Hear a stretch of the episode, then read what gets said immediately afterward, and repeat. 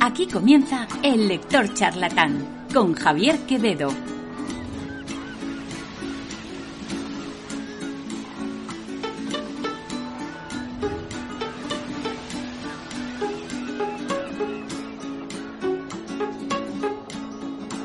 Buenos días y bienvenidos al programa número 10 del Lector Charlatán.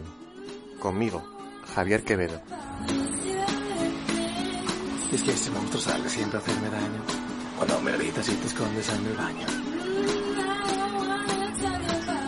Camino por la calle, por el parque, por la costa del mar, y nunca encuentro el modo de salir. Intento llegar lejos, hacer varios kilómetros en un día y después seguir caminando a ver si así encuentro el límite del espacio que me retiene. Pero no encuentro nada, solo más y más espacio. Luego me siento a divagar, dejo que mi mente viaje por todos esos lugares a los que no puedo llegar, pero que están llenos de plantas, olores e imágenes que no existen, y que me cuesta diseñar incluso en mi cabeza. Pienso que quizá allí sea capaz de encontrar un punto final en el que todo se acabe más allá del tiempo, más allá de mi tiempo, un tiempo que se confunde con el espacio cuando lo miras con detalle y le otorgas la dedicación necesaria. Pero este espacio, tan luminoso y tan oscuro, lleno de cosas que no comprendo, no tiene fin. Es una tortura inextinguible. No quiero conocer más de él, solo quiero salir, llegar a otro sitio en el que no esté y no quepa nada, ni los trenes, ni los gatos, ni la avaricia. Tampoco aquello me queda por descubrir, aunque sea todo un continente. Romper esta barrera y no volver a depender de nada que me toque o me reviente el cerebro, ni el amor, ni la sal, ni los recuerdos, ni la muerte. Pero parece que es imposible viajar a un lugar que no es lugar, igual que es imposible moverse si no eres nada. El vacío es infinito.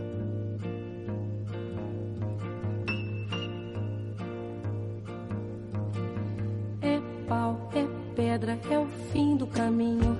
um. Os doy la bienvenida con este texto que escribí hace algo más de un año. Eh, la semana pasada os di un descanso con textos propios, así que esta semana tocaba volver a leer algo, ¿no creéis? Y además es una buena forma de romper el hielo y empezar con la novela de hoy. Gabriela, Clavo y Canela, de Jorge Amado. ¿Empezamos? É a chuva chovendo, é conversa ribeira das águas de março. É o La novela, publicada en 1958, es brasileña, aunque por el nombre del autor podríamos pensar que es argentino, venezolano o español, claro. Y además de tener un nombre precioso, Jorge Amado es uno de los escritores más famosos de Brasil. Esta novela en particular es la más traducida de todas las que escribió. Y mm, junto con otras, como Cacao, Tierras del Sinfín eh, o Doña Flor y sus dos maridos, eh, pues son de las obras más conocidas e internacionales. Mm, sus obras suelen estar ambientadas en, en Brasil y suelen estar ambientadas también en entornos rurales, donde hay plantaciones de cacao, eh, que es donde el propio autor pasó gran parte de su vida, sobre todo la infancia. Y este telón de fondo le sirve a Jorge Amado para hablarnos de la sociedad brasileña de su época y que acompaña en muchos casos con sutil realismo mágico que hace la novela mucho más interesante y que por supuesto hace que la traiga a este programa.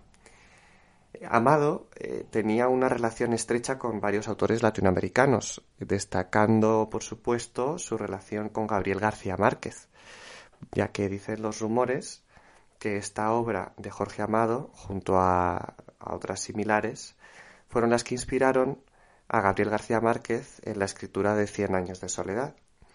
Y desde luego se pueden trazar muchas similitudes que ahora veremos.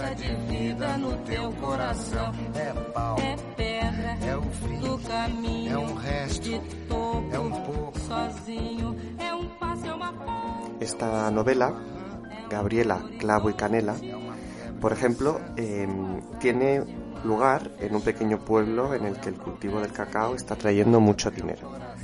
el autor se detiene en todos los habitantes del pueblo y nos cuenta sus historias, a modo costumbrista. De esta manera nos enteramos también de todas las dificultades de la sociedad y de las personas que la componen, del Brasil del siglo XX, principios del siglo XX, y descubrimos cómo funcionaba esa sociedad.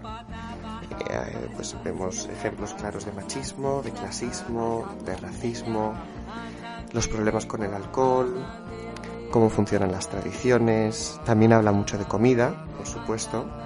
Eh, vemos muchísima violencia y también aparece, como no, la religión. Todo tiene cabida en esta novela que, aunque así explicado puede parecer que se desborda, vamos, que trata de abarcar demasiado, eh, no es así. Principalmente, en mi opinión, porque todo queda compartimentado dentro del pequeño pueblo en el que está ambientada la novela, que se llama Illeus. Eh, muchos de los personajes eh, yo diría que casi todos, y desde luego todos los eh, principales, vienen de fuera. Es decir, no han nacido en Illeos, no se han criado en Illeos, sino que llegan allí. Pero lo importante es cómo se desarrolla su vida dentro del pueblo, cómo se integran en la sociedad, cómo son vistos por los hombres y mujeres que están viviendo allí, si son más apreciados o menos, eh, cómo se integra una persona rica a una persona pobre, qué trabajos desarrollan.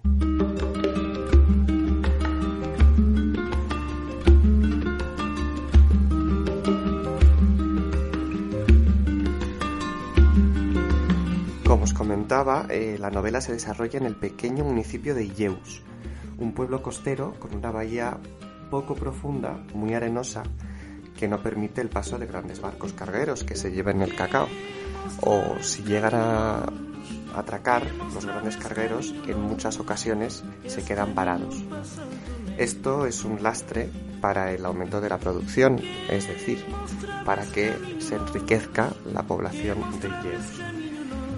¿Por qué? Porque tienen que llevar el cacao a, en pequeños barcos a el puerto de la gran capital de la provincia, Salvador, que se encuentra al norte de Illeus y que además, si buscamos en un mapa, vemos que coincide.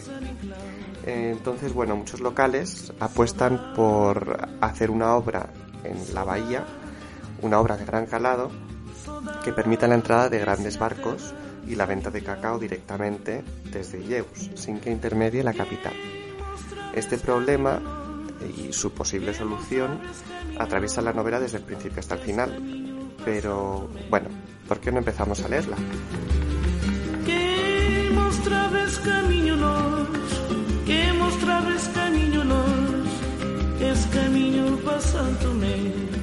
Esta historia de amor, por curiosa coincidencia, como diría doña Arminda,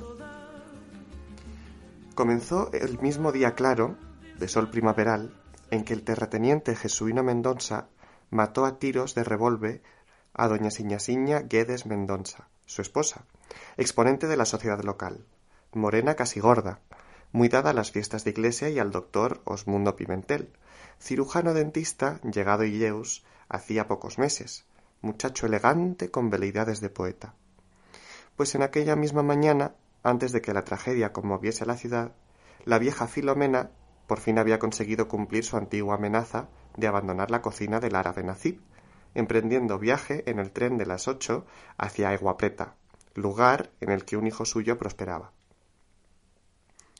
Como luego opinara Juan Fulgencio, hombre de mucho saber y dueño de la papelería Modelo, centro de la vida intelectual de Illeus, el día había sido mal elegido, aun siendo día hermoso, el primero de sol después de la larga estación de las lluvias, sol como una caricia sobre la piel.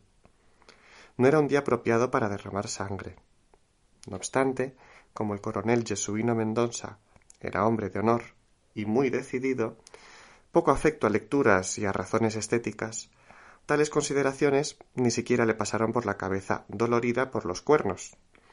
Apenas los relojes dieron las dos horas de la siesta, él, surgiendo inesperadamente, ya que todos lo hacían en la estancia, despachó a la bella Sinaciña y al seductor Osmundo de dos certeros balazos a cada uno, y consiguió que la ciudad olvidase los restantes asuntos que tenía para comentar, que el barco de la costera había encallado por la mañana a la entrada del puerto. El establecimiento de la primera línea de autobús que uniría a Illeus con Itabuna, el gran baile recientemente celebrado en el Club Progreso y hasta el apasionante caso de Mundiño Falsao, que había enarbolado la historia de las dragas para la entrada del puerto. En lo que respecta al pequeño drama personal de Nacib, súbitamente sin cocinera, apenas si sus más íntimos amigos habían tomado conocimiento del mismo, y sin concederle la menor importancia. Todos habíanse vuelto hacia la tragedia que les emocionaba, hacia la historia de la mujer del terrateniente y el dentista, tanto por la alta clase social a la que pertenecían los tres personajes que intervenían en dicha historia, cuanto por la riqueza de detalles de la misma, algunos picantes y sabrosos. Porque, a pesar de tan cacareado y vanidoso progreso de la ciudad, Se civiliza como un ritmo impetuoso, había escrito el doctor Ezequiel Prado, famoso abogado, en el diario de Illeus. Todavía interesaban en aquella tierra, y por encima de todo, las historias como esa, violentas, de amor, celos y sangre. Íbanse perdiendo, con el correr del tiempo, los ecos de los últimos tiros cambiados en las luchas por la conquista de la tierra. Empero, de aquellos tiempos heroicos, había quedado un gustillo a sangre derramada, en la sangre de las gentes de Illeus. Y hasta ciertas costumbres, la de alardear de valientes, de cargar revólver noche y día, de beber y jugar. También ciertas leyes dirigían sus vidas, una de ellas, por cierto, que de las menos discutidas, nuevamente habíase cumplido aquel día. La honra de un marido engañado sólo puede lavarse con la muerte de los culpables. Ley que venía de los tiempos antiguos, que no estaba escrita en ningún código, pero sí en la conciencia de los hombres, dejada por los señores de antaño, aquellos que fueron los primeros en derribar bosques y en plantar cacao. Así sucedía en en aquellos años de 1925, cuando florecían los cultivos en las tierras abonadas con cadáveres y sangre, y multiplicábanse fortunas, cuando el proceso se establecía transformando la fisionomía de la ciudad. Tan profundo era el gustillo de la sangre que el propio árabe Nazib, bruscamente afectado en sus intereses por la partida de Filomena, olvidaba tales preocupaciones para entregarse por entero a los comentarios del doble asesinato. Se modificaba la fisonomía de la ciudad, se abrían calles, importábanse automóviles, se construían rascacielos, abríanse caminos, se publicaban periódicos, fundábanse clubes, y Zeus se transformaba. Sin embargo, mucho más lentamente evolucionaban las costumbres, los hábitos de los hombres. Así sucede siempre en todas las sociedades. Que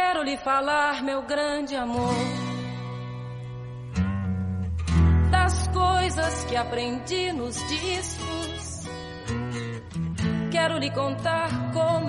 Aunque desde un principio se nos habla de una historia de amor, lo cierto es que si hay que decir algo negativo de esta novela es que la historia de amor principal, la de Gabriela, con este árabe del que ya hemos hablado un poco, Nacib, no destaca sobre el resto de historias del pueblo.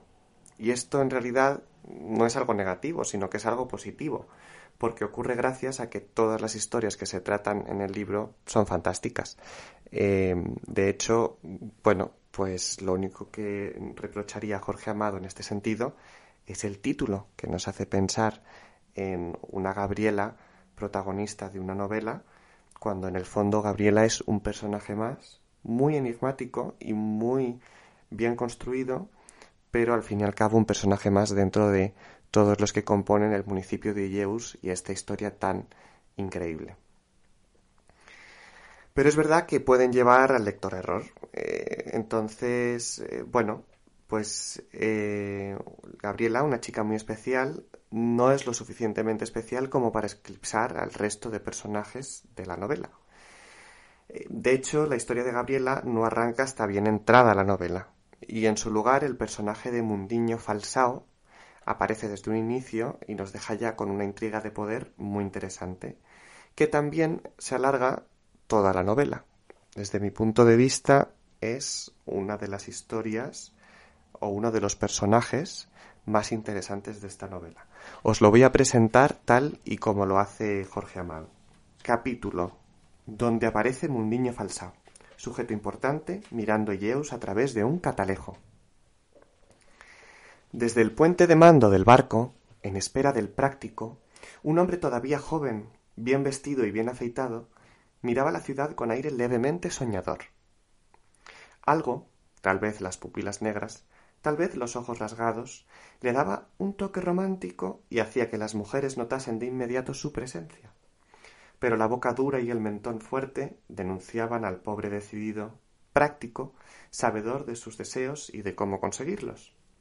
El comandante, rostro curtido por el viento, mordiendo una pipa, le extendió el catalejo. Mundiño Falsao dijo, al recibirlo, Ni lo preciso. Conozco casa por casa, hombre por hombre, como si hubiese nacido allí, en la playa, señalaba con el dedo. Aquella casa, la de la izquierda al lado de aquel caserón, es la mía.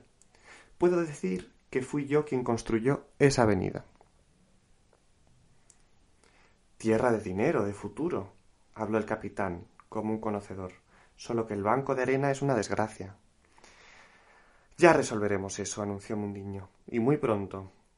Dios lo oiga, cada vez que entro aquí tiemblo por mi barco. No hay barra peor en todo el norte. Mundiño levantó el catalejo y lo llevó a los ojos.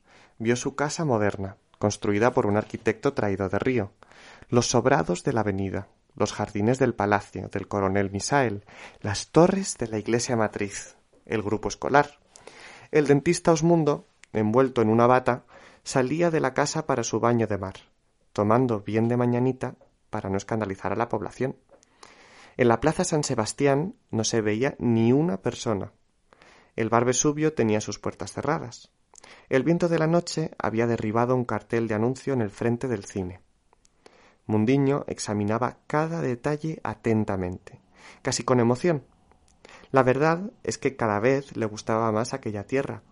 No lamentaba el alocado arrobo que un día le trajera, pocos años antes, hasta allí, como un náufrago a la deriva, al que cualquier tierra sirve para salvarse.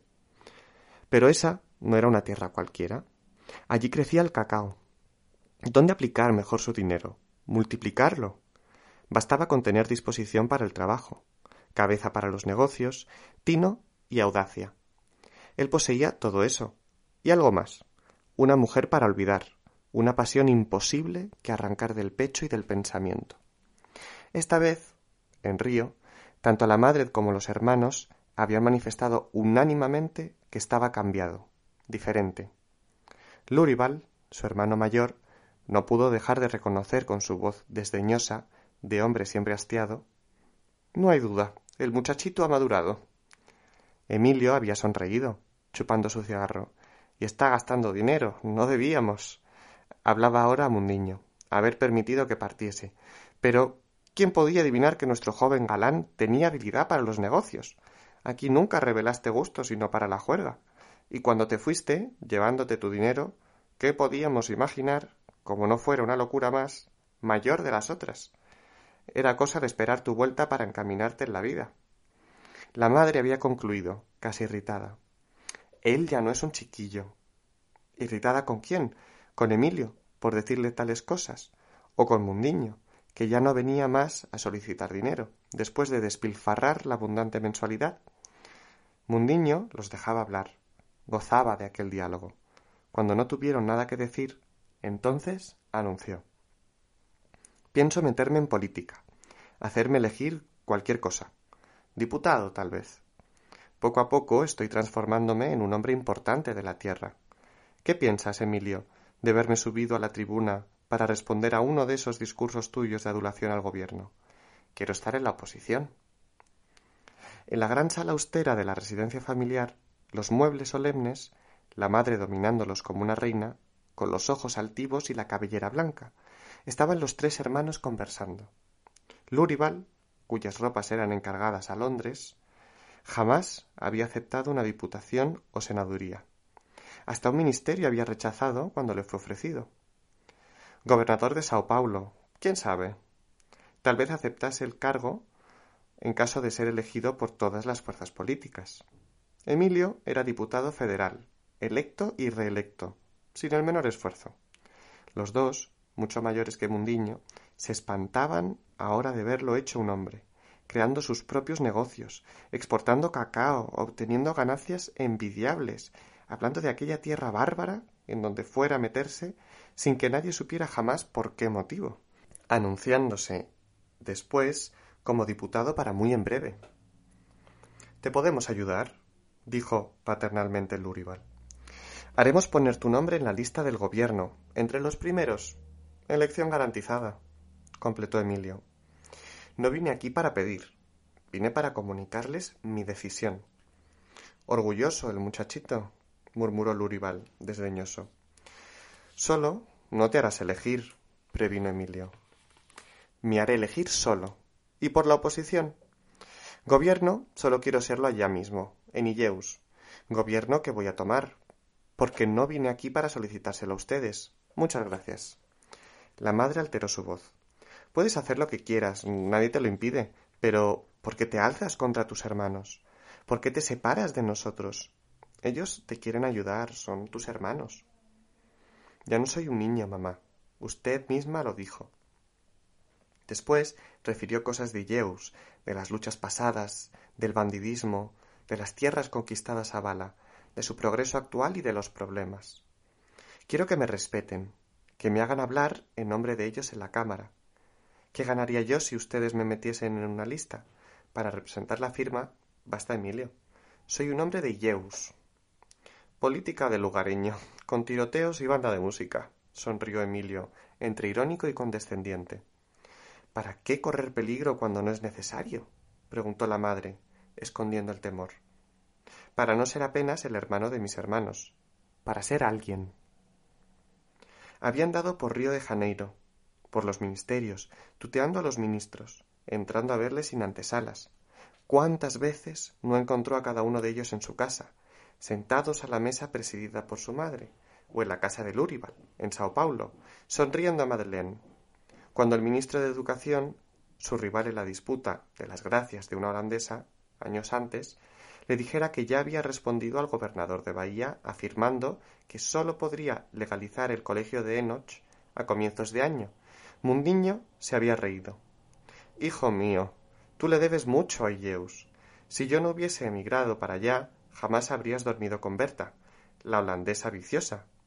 Quiero la legalización ahora. Al gobernador puedes exhibirle la ley. A mí no. Para mí lo ilegal, lo difícil y lo imposible. En el Ministerio de Vialidad y Obras Públicas pidió un ingeniero.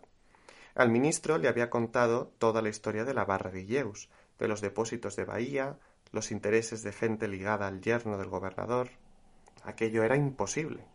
Justo, sin duda, pero imposible. Mi querido amigo, completamente imposible. El gobernador rugiría de rabia. ¿Fue él quien te nombró? No, es claro. ¿Puede echarte? Creo que no. ¿Y entonces?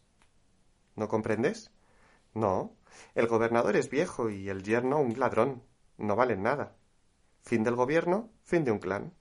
¿Vas a ponerte contra mí contra la región más próspera y poderosa del Estado? Tonterías. El futuro soy yo. El gobernador es el pasado. Además, de que si recurro a ti es por amistad. Puedo ir más arriba, bien lo sabes. Si hablo con Lurival y Emilio, tú recibirás órdenes del presidente de la República para mandar al ingeniero, ¿no es verdad?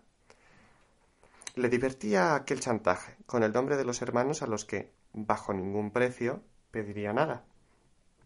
Comió con el ministro a la noche. Había música y mujeres, champaña y flores. Al mes siguiente el ingeniero estaría en. Durante tres semanas anduvo por Río, volviendo a la vida de antes, a las fiestas, a las juergas, a las jóvenes de alta sociedad, a las artistas de teatro musical. Admirábase de que todo aquello que fuera su vida durante tantos años y años le sedujera tan poco ahora. Realmente sentía nostalgia de Illeus, de su oficina llena de movimiento, de las intrigas, de los dimes y diretes de ciertas figuras locales. Nunca había pensado en que podría adaptarse con tanta facilidad, que se aficionaría tanto a su ciudad. La madre le presentaba jovencitas ricas, de familias importantes. Le buscaba una novia que lo arrancase de Illeus. Clurival quería llevarlo a Sao Paulo, porque Mundiño todavía era socio de los establecimientos de café y debía visitarlos. No fue. La herida de su pecho apenas había cicatrizado. La imagen de Madeleine hacía muy poco que desapareció de sus sueños.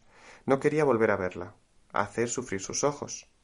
Pasión monstruosa, jamás confesada, pero sentida por ella y por él, siempre a un paso de arrojarse uno en brazos del otro.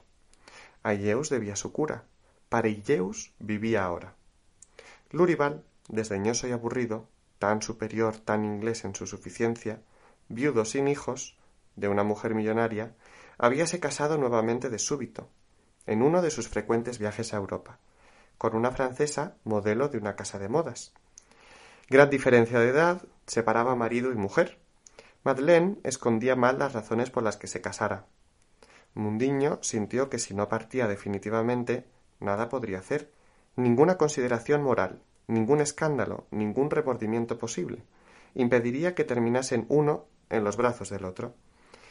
Los ojos perseguíanse por la casa, las manos temblaban al tocarse, las voces enronquecían. Mal podía imaginar el desdeñoso y frío Lurival que su hermano más joven, el alocado Mundiño, rompiera con todo por su causa, por cariño al hermano. Y le había sanado. Estaba curado. Hasta podría, quién sabe, mirar a Madeleine, ya nada sentía por ella. Con el catalejo recorre la ciudad de Zeus, ve al árabe nacido en su ventana. Sonríe porque el dueño del bal le recuerda al capitán. Eran sus rivales habituales en juego de damas y en el gamao. Al capitán iba a servirle mucho. Se había convertido en su mejor amigo, y desde hacía tiempo venía insinuándole, con palabras vagas, la posibilidad de hacer política. Para nadie era secreto en la ciudad el despecho del capitán contra los bastos, que derribaran a su padre del gobierno local, y al que arruinaron en la lucha política veinte años atrás. Mundiño se hacía el desentendido. Todavía estaba preparando el terreno. La hora había llegado. Necesitaba inducir al capitán a hablarle francamente, a que le ofreciese la jefatura de la oposición.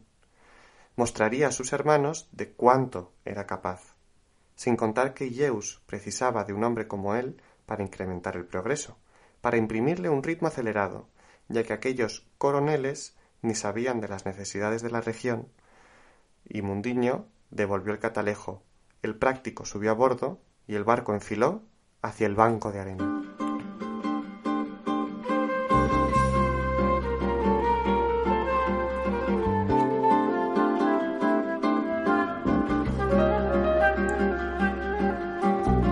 Es una novela larga, como Cien años de soledad, pero de esas que engancha y que no soltaréis hasta que no hayáis acabado, os lo aseguro. Em, este es Mundiño Falsao, como veis siempre habla de estar en la oposición, y ahora os voy a presentar al antagonista, al coronel Ramiro Bastos. Como ya he hecho referencia en el texto de antes, habla de los coroneles, em, y bueno, la palabra coronel, aunque se utilice de manera habitual en el libro, en realidad no hace referencia a militares, sino que son simplemente terratenientes, personas poderosas dentro del mundo de este libro. Y a la vez se nos explica que es una manera de darles como un título, como si fuera una referencia a su superioridad con respecto a los demás. De hecho, este capítulo que os voy a leer, que presenta el coronel Ramiro Bastos, se llama El dueño de la tierra calentándose.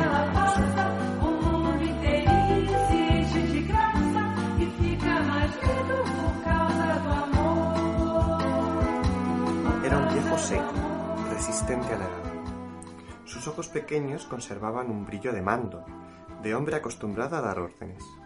Siendo uno de los grandes terratenientes de la región, se había hecho un jefe político respetado y temido. El poder había venido a sus manos durante las luchas por la posesión de la tierra, cuando el poderío de Cazuza Oliveira se desmoronó. Habiendo apoyado al viejo Seabra, éste le había entregado la región. Por dos veces fue intendente, y ahora era el senador del Estado. Cada dos años cambiaba el intendente, en elecciones a dedo. Pero en realidad nada cambiaba, pues quien continuaba mandando era el mismo Ramiro Bastos, cuyo retrato de cuerpo entero se podía ver en el Salón de Honor de la Intendencia, donde se realizaban conferencias y fiestas. amigos incondicionales o parientes suyos se sucedieran en el cargo, sin mover una paja sin su aprobación. Su hijo, médico de niños y diputado del Estado, había dejado fama de buen administrador. Había abierto calles y plazas, trazado jardines, y durante su gestión la ciudad cambió de fisonomía. Se decía que la razón de que sucediera todo esto había sido la de facilitar la elección del joven a la Cámara del Estado. La verdad, sin embargo, es que el coronel Ramiro amaba la ciudad a su manera, como amaba el jardín de su casa, la quinta de su hacienda. En los jardines de su casa plantó manzanos y perales, plantas venidas de Europa. Le gustaba ver la ciudad limpia. Para eso había hecho que la Intendencia comprara camiones. Asfaltada, ajardinada, con buen servicio de cloacas. Animaba la construcción de buenas casas y se alegraba cuando los forasteros hablaban de la gracia de Illeus, con sus plazas y jardines. Manteníase, por otro lado, obstinadamente sordo a ciertos problemas, a reclamaciones diversas. Fundación de hospitales, creación de una escuela municipal, apertura de caminos para el interior, construcción de campos de deportes. Torcía la cara al Club Progreso y no quería ni oír hablar de dragar la bahía. Se preocupaba por tales cosas cuando no tenía más remedio que hacerlo, o cuando sentía en peligro su prestigio. Así había ocurrido con la carretera, obra de dos intendencias, la de Illeus y la de Itabuna. Miraba con desconfianza ciertas empresas y, sobre todo, ciertos hábitos nuevos. Y como la oposición estaba reducida a un pequeño grupo de descontentos sin fuerza y sin mayor expresión, el coronel hacía casi siempre lo que quería, con un supremo desprecio por la opinión pública. No obstante su terquedad, en los últimos tiempos sentía disminuidos sus indiscutibles prestigios y su palabra, que siempre tuvieron fuerza de ley. No por la oposición, gente sin mayor relieve, sino por el propio crecimiento de la ciudad y de la región, que a veces parecía querer escapar de sus manos, ahora trémulas. Sus propias nietas no lo criticaban porque él ordenó que la Intendencia negara una ayuda económica al Club Progreso. Y el periódico de Clovis Costa no osó discutir el problema de la escuela. Él había oído la conversación de las nietas. Abuelito es un retrógrado. Él comprendía, aceptaba los cabarets, las casas de mujeres de la vida, la orgía desenfrenada de las noches de Illeus. Los hombres precisaban aquello. Él también había sido joven. Lo que no entendía era eso de un club de muchachos y muchachas para conversar hasta altas horas de la noche, para bailar esas danzas modernas donde hasta las mujeres casadas iban a dar vueltas en otros brazos, que no eran los de sus maridos.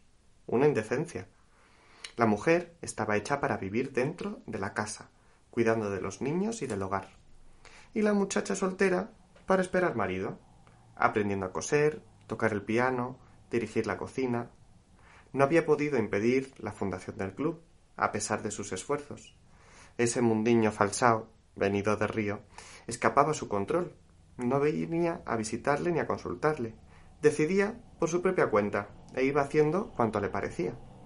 El coronel sentía, oscuramente, que el exportador era un enemigo que todavía le acarrearía dolores de cabeza. En apariencia mantenían espléndidas relaciones.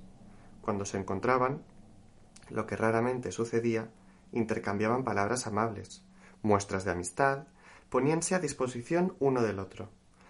Pero ese tal mundiño comenzaba a meter el pico en todas las cosas. Cada vez era mayor el número de personas que lo rodeaban. Él hablaba de Illeus, su vida, su progreso, como si aquello fuese asunto suyo, de su incumbencia, o tuviese alguna autoridad. Era hombre de familia acostumbrada a mandar en el sur del país. Sus hermanos tenían prestigio y dinero. Para él era como si el coronel Ramiro no existiese. ¿No obró así cuando resolvió abrir la avenida por la playa? Había aparecido de súbito en la intendencia, dueño de los terrenos, los planos completos. Nacib le daba las noticias más recientes al coronel, que ya tuvo noticias de que el Ita, un barco, encalló en la bahía. Mundiño Falsao llegó en él, Dijo que el caso de los bancos de arena. forastero, atajó el coronel. ¿Qué diablos vino a buscar en Nilleus, donde nadie perdió nada? Era aquella misma voz dura del hombre que prendiera fuego a las haciendas, que invadiera poblados, que liquidara gente sin piedad. Nacib se estremeció. Forastero. como si Jesús no fuese una tierra de forasteros, de gente venida de todas partes. Pero era diferente. Los otros llegaban modestamente, se inclinaban enseguida ante la autoridad de los bastos. Querían únicamente ganar dinero, establecerse, entrar tierra adentro. No se metían a cuidar del progreso de la ciudad y de la región, a decidir sobre las necesidades de Illeus. Unos meses antes, el coronel Ramiro Bastos había sido abordado por Clovis Costa, dueño de un semanario. Quería organizar una sociedad para lanzar un periódico. Ya tenía las máquinas en vista, en Bahía, pero necesitaba capital. El periódico pretendía conseguir dinero entre los terratenientes, que serían todos los socios del periódico, órgano al servicio de la defensa de los intereses de la región del cacao. A Ramiro Bastos la idea no le agradó. ¿Defensa contra quién o contra qué? ¿Quién amenazaba a Illeus? ¿El gobierno, acaso? La oposición era una cosa inútil, despreciable. Un periódico le parecía lujo superfluo. Si precisase de él para cualquier otra cosa, estaba a sus órdenes pero para publicar un periódico no. Clovis había salido desanimado, yendo a quejarse a Tónico Bastos, el otro hijo del coronel, escribano de la ciudad. Podría obtener un poco de dinero con algún que otro terrateniente, pero la negativa de Ramiro significaba la de la mayoría. Si él fuese a hablarles, le preguntarían ¿Y el coronel Ramiro con cuánto entró? El coronel no pensó más que en el asunto. Esa cosa del periódico era un peligro, Bastaría con que un día dejase de satisfacer un, pedido de Clovis y tendría el periódico en la oposición, metiéndose en los negocios municipales, desmenuzando todo, arrastrando reputaciones por el barro.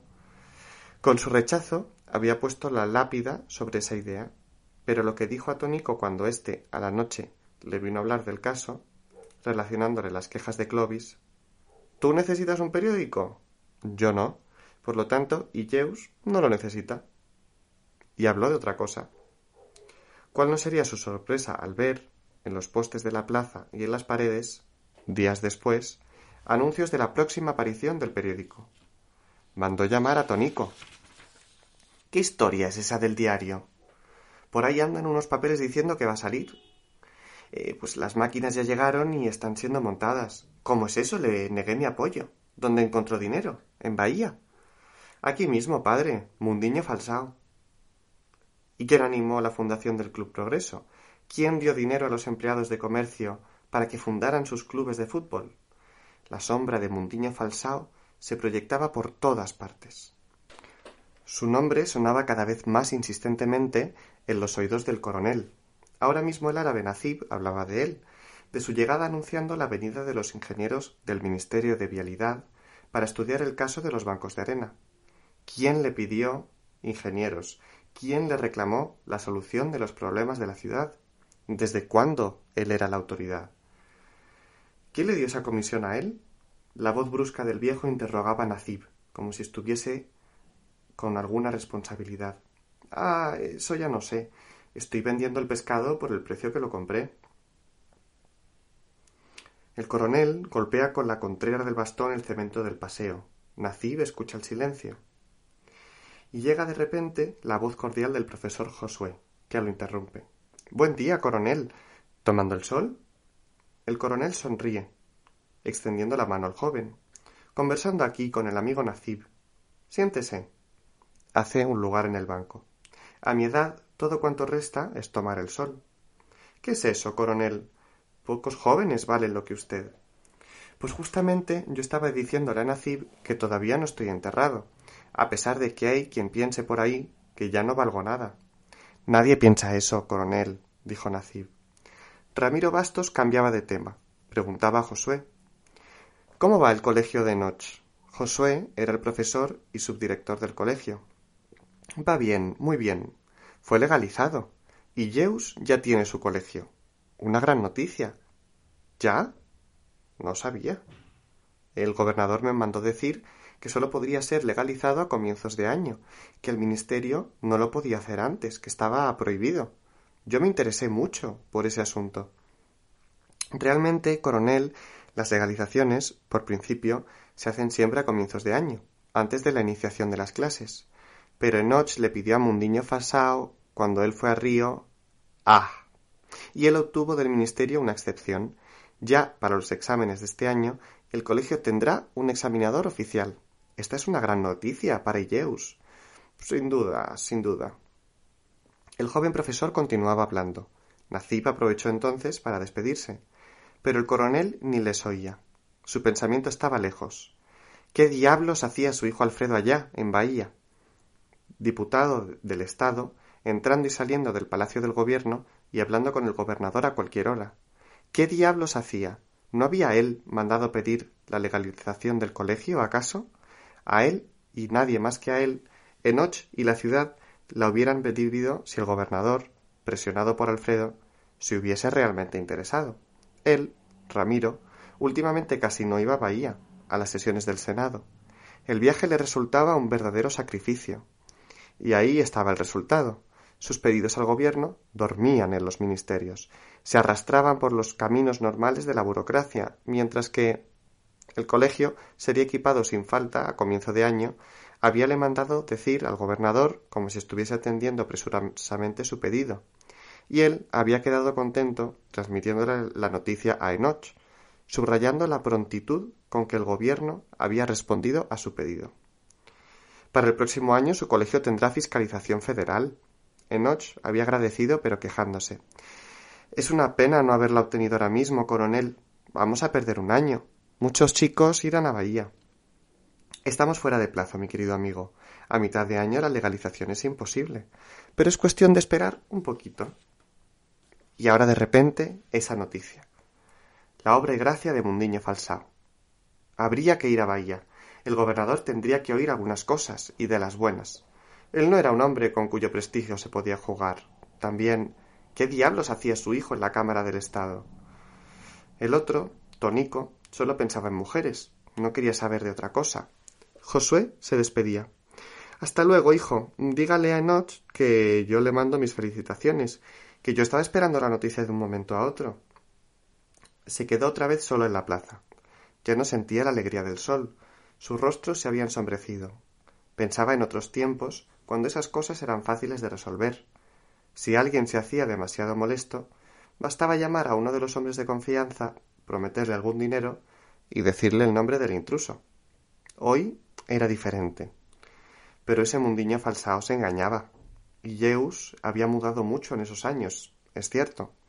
El coronel Ramiro trataba de comprender esa nueva vida, ese Illeus naciendo de aquel otro que fuera el suyo. Llegó a pensar que lo había comprendido, que se acercaba a sus problemas, a sus necesidades. No había embellecido la ciudad, construido plazas y jardines, empedrado sus calles, abierto la carretera, a pesar de sus compromisos con los ingleses de los ferrocarriles. ¿Por qué entonces, así, repentinamente, la ciudad parecía querer huir de sus manos? ¿Por qué comenzaban todos a hacer lo que querían? Por su propia cuenta, sin oírlo, sin esperar que él diese las órdenes. ¿Qué estaba sucediendo en Illeus? Que él ya no comprendía, que ya no mandaba. No era hombre de dejarse vencer sin lucha. Aquella era su tierra. Nadie hizo por ella más que Ramiro Bastos. Nadie, tampoco, habría de arrebatarle el bastón de mando, fuese quien fuere. Sentía, de nuevo, el tiempo de la lucha se aproximaba, diferente de aquel otro de antes, más difícil, tal vez.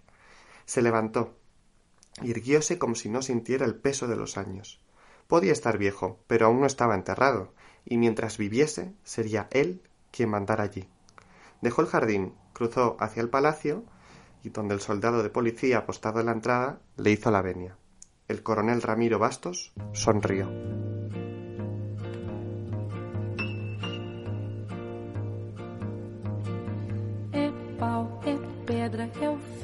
Como veis, el conflicto ya se ve venir, pero recordad que este libro, con un alto componente de denuncia social, y atañe a todo un pueblo, así que muchos personajes más que resultan interesantes. En este fragmento ya hemos visto algunos ejemplos del machismo que reina en el municipio de Illeus, pero el próximo vais a ver hasta qué punto puede llegar el hombre dentro de esta novela.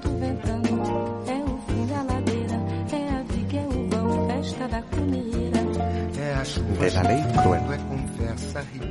La noticia del crimen se desparramó en un abrir y cerrar de ojos. Del morro de Uñao al morro da Conquista, en las casas elegantes de la playa y en los rancheríos de la isla de las Cobras, en el Pontal y en el Mallado, en las residencias familiares y en las casas de mujeres públicas, se comentaba lo sucedido. Por otra parte, era día de feria. La ciudad estaba repleta de gente llegada del interior, de los poblados y de las plantaciones, para vender y comprar. En las tiendas, en los almacenes al por menor, en las farmacias y en los consultorios médicos, en las oficinas de abogados, en las casas exportadoras de cacao, en la matriz de San Jorge y en la iglesia de San Sebastián. No se hablaba de otro asunto.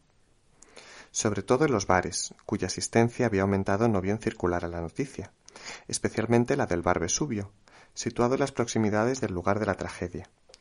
Enfrente de la casa del dentista, pequeño bungalow en la playa, se juntaban los curiosos. Un policía, apostado a la puerta, daba explicaciones. Rodeaban a la criada idiotizada, querían detalles. Chiquilinas del colegio de monjas, en medio de una excitación alegre, se exhibían en el paseo de la playa, cuchicheaban en secreto. El profesor Josué aprovechó para aproximarse a Malvina, rememorando ante el grupo de jovencitas amores célebres, Romeo y Julieta, Eloísa y Abelardo, Tirceo y Marilia, y toda aquella gente había terminado en el bar de Nasib, llenando las mesas, comentando, discutiendo. Unánimamente daba la razón al terrateniente. Ni una sola voz se elevaba, ni siquiera de mujer, en el atrio de la iglesia, para defender a la pobre y hermosa Sinsa niña. Una vez más, el coronel jesuino había demostrado ser hombre de fibra, decidido, valiente, íntegro, como, por otra parte, lo demostrara hasta la saciedad durante la conquista de la tierra. Según se recordaba, muchas cruces en el cementerio y a la orilla de los caminos se debía a sus hombres, bandidos cuya fama nunca fuera olvidada. No solamente había utilizado a sus bandidos, sino que también los había comandado en ocasiones famosas, como en aquel encuentro con los hombres del finado mayor Fortunato Pereira, en la encrucijada de la Boa Morte, en los peligrosos caminos de Ferradas. Era hombre sin miedos y obstinado. Ese jesuino Mendoza, de unos famosos Mendoza, de Alagoas, había llegado Illeus todavía joven, en la época de las luchas por la tierra. Había abierto selvas y cultivado tierras, disputado a tiros la posesión del suelo, y así sus propiedades habían crecido y su nombre se había hecho respetar. Casóse con Sinsanciña Guedes, belleza local, descendiente de una familia antigua de Illeus, huérfana de padre y heredera de un cocotal cerca de los lados de Orivensa. Casi veinte años más joven que el marido, bonita, cliente asidua de las tiendas de géneros y zapatos, principal organizadora de las fiestas de la iglesia de San Sebastián, emparentada lejanamente con el doctor, pasando largos periodos en la hacienda.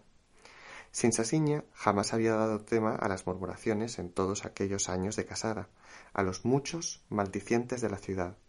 De súbito, en aquel día de sol espléndido, en la hora calma de la siesta, el coronel jesuino Mendoza había descargado su revólver en la esposa y en el amante, emocionando a la ciudad, trayéndola una vez más hacia el remoto clima de sangre derramada, haciendo que hasta el mismo Nacib olvidase su serio problema, la falta de cocinera.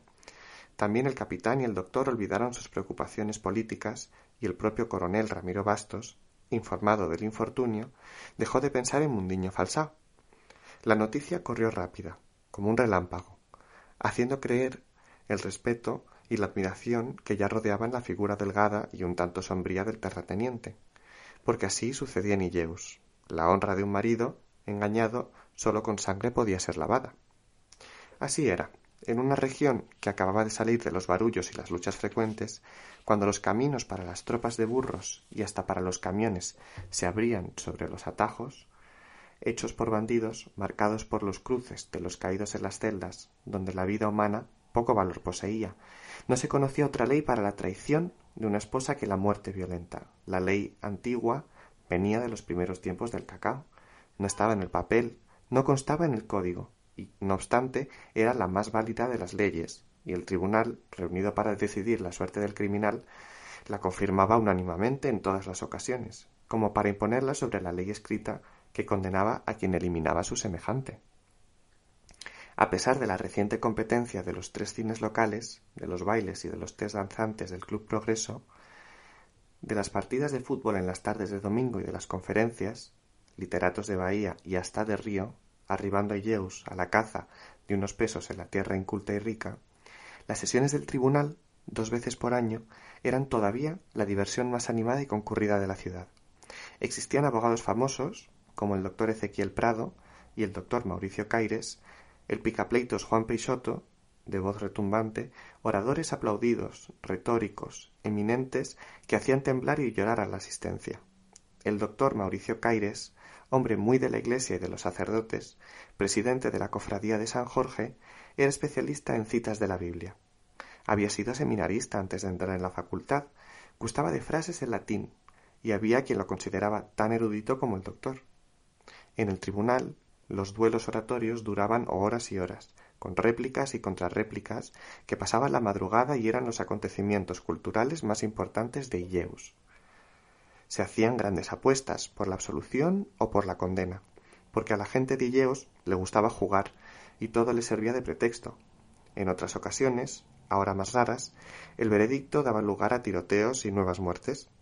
El coronel Pedro Bradao, por ejemplo, había sido asesinado en la escalinata de la Intendencia, al ser absuelto por el tribunal. El hijo de Chico Martins, a quien el coronel y sus bandidos habían dado muerte bárbaramente, se hizo justicia con sus propias manos.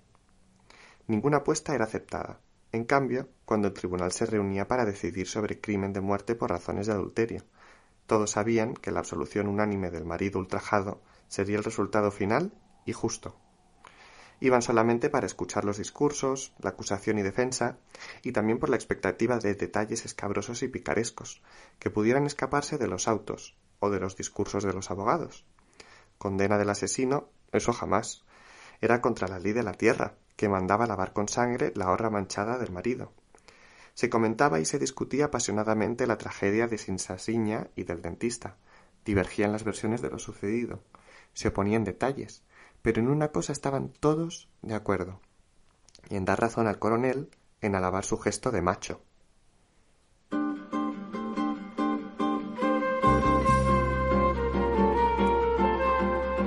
Y ya me quedo sin tiempo de seguir contándoos todas las intrigas de la novela, que son muchas más, además de personajes muy bien perfilados por Jorge Amado, que nos muestra realmente un mundo único. Pero antes de acabar, vamos a prestar atención a la llegada de Gabriela al pueblo de Illeos, por supuesto. Dejó atrás la feria donde las barracas estaban siendo desmontadas y las mercaderías recogidas. Atravesó por entre los edificios del ferrocarril. Antes de comenzar el morro de conquista estaba el mercado de los esclavos. Alguien, hacía mucho tiempo, había llamado así al lugar donde los retirantes acostumbraban acampar en espera de trabajo. El nombre había pegado y ya nadie lo llamaba de otra manera. Allí se amontonaban los del Sertao, huidos de la sequía, los más pobres de cuantos abandonaban sus casas y sus tierras ante la llamada del cacao. Los terratenientes examinaban el grupo recién llegado con el látigo golpeando sus botas. Los del Sertao tenían fama de buenos trabajadores. Hombres y mujeres, agotados y famélicos, esperaban.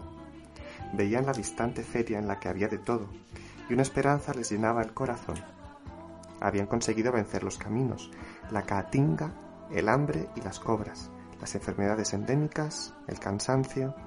Había alcanzado la tierra pródiga. Los días de miseria parecían terminados. Oían contar historias espantosas, de muerte y violencia, pero conocían el precio cada vez más alto del cacao. Sabían de hombres llegados como ellos del Sertao en agonía y que ahora andaban con botas lustrosas, empujando látigos de cabo de plata, dueños de plantaciones de cacao. En la feria había estallado una riña. La gente corría, una navaja brillaba a los últimos rayos del sol. Los gritos llegaban hasta allí. Todos los fines de feria eran así, con borrachos y barullos. De entre los desertados se escapaban los sones melodiosos de un acordeón y una voz de mujer cantaba tonadas. El coronel Beltavares hizo una señal al ejecutante de acordeón y el instrumento cayó. ¿Casado? No, señor. ¿Quieres trabajar para mí? señalaba a los otros hombres ya escogidos por él. Un buen acordeonista nunca está además en una hacienda. Alegra las fiestas. Melk avisaba a Nacib. Bromeaba. ¿Ya tiene plantación, Nacib? ¿Qué viene a contratar gente usted que tiene un bar? ¿Quién soy yo, coronel? Busco cocinera. La mía se fue ayer. ¿Y qué me dice de lo sucedido? Jesuino. Así es, una cosa así, de repente. Pues cocinera por aquí es un problema, decía Melk. Instintivamente, Nacib buscaba entre las del Sertao alguna que se pareciera a Filomena, su antigua cocinera, que fuera más o menos de su edad, con su aspecto rezongón. El coronel Melk le estrechaba la mano porque ya le esperaban las canoas cargadas. Parece que viene un ingeniero para estudiar la bahía. Así oí decir. Tiempo perdido, porque esa bahía no tiene arreglo. Nacib fue caminando entre los del Sertao. Viejos y muchachos le lanzaban miradas esperanzadas. Pocas mujeres, casi todas con hijos agarrados a las faldas. Por fin reparó en una que aparentaba unos robustos cincuenta años, grandota, sin marido. ¿Sabe cocinar? le preguntó Nacib. Para la mesa ajena, no. ¿Sabe cocinar? Para la mesa ajena, no. Fue cuando surgió otra mujer, vestida con harapos miserables, cubierta de tanta suciedad que era imposible verle las facciones y calcularle la edad, con los cabellos desgreñados, inmundos de tierra, y los pies descalzos. Traía una vasija con agua, que dejó en las manos trémulas de la vieja, que sorbió con ansias. Bueno, Dios le pague. No hay de qué, abuela. Era la voz de una joven, tal vez la misma que cantaba modiñas cuando llegara Nacib. ¿Es su abuela? No, mozo. Se detuvo sonriendo y sólo entonces Nacib percibió que se trataba de una mujer joven, porque los ojos brillaban mientras ella sonreía. La gente la encontró por el camino a esta anciana, a unos cuatro días de viaje. ¿La gente quién? Allá. Salimos juntos todos del mismo lugar. La sequía mató todo lo que era bicho viviente, secó todo lo que era agua, los árboles hicieron troncos resecos. En el camino encontramos a otros, todos escapando. ¿Eres pariente de ellos? No, mozo, estoy sola en este mundo. Mi tío venía conmigo, pero entregó el alma a Dios antes de llegar a Yeremboabo. Cosas de la tisis. Y rió como si se tratara de cosa para reír. ¿No eras la que cantaba hace un rato? Era, sí, señor. Había un muchacho que tocaba, pero fue contratado para las plantaciones. Dice que se va a enriquecer. Una canta, olvida los malos momentos pasados. ¿Y qué es lo que sabes hacer? De todo un poco, mozo. Eh, lavar ropa. ¿Y quién no sabe? ¿Y cocinar? En otro tiempo fui cocinera en Casa Rica. Y nuevamente se rió como recordando algo divertido. Tal vez porque ella reía, Nacib llegó a la conclusión de que no servía. Esa gente que venía del Sertao, medio muerta de hambre, era capaz de cualquier mentira para conseguir trabajo. Bien, eh, hasta otra vez, buena suerte. Se dio vuelta, iba saliendo, cuando oyó detrás de él la voz lenta y ardiente. Mozo lindo. Se detuvo. No recordaba a nadie que lo hubiera llamado lindo, con excepción de la vieja Zoraya, su madre, en los días de su infancia. Casi fue un choque. Espera. Volvió a examinarla. Era fuerte. ¿Por qué no probarla? ¿De verdad sabes cocinar? Si el mozo me lleva a ver. ¿Cuánto quieres ganar? Lo que quiera, don, lo que me quiera pagar. Bueno, primero vamos a ver lo que sabes hacer. Después vamos a arreglar lo del sueldo. ¿Te parece? Para mí, lo que diga está bien. Entonces, toma tu atado. ¿Cómo te llamas? Gabriela, para servirlo.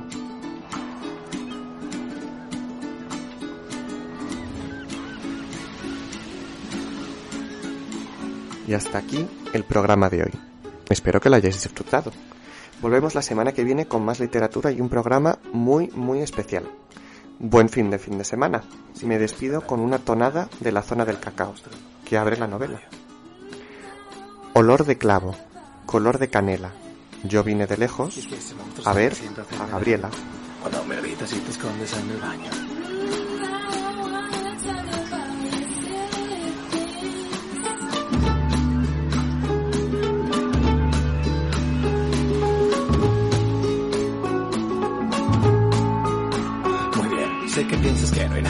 Me prometes no marcharte si te encuentro.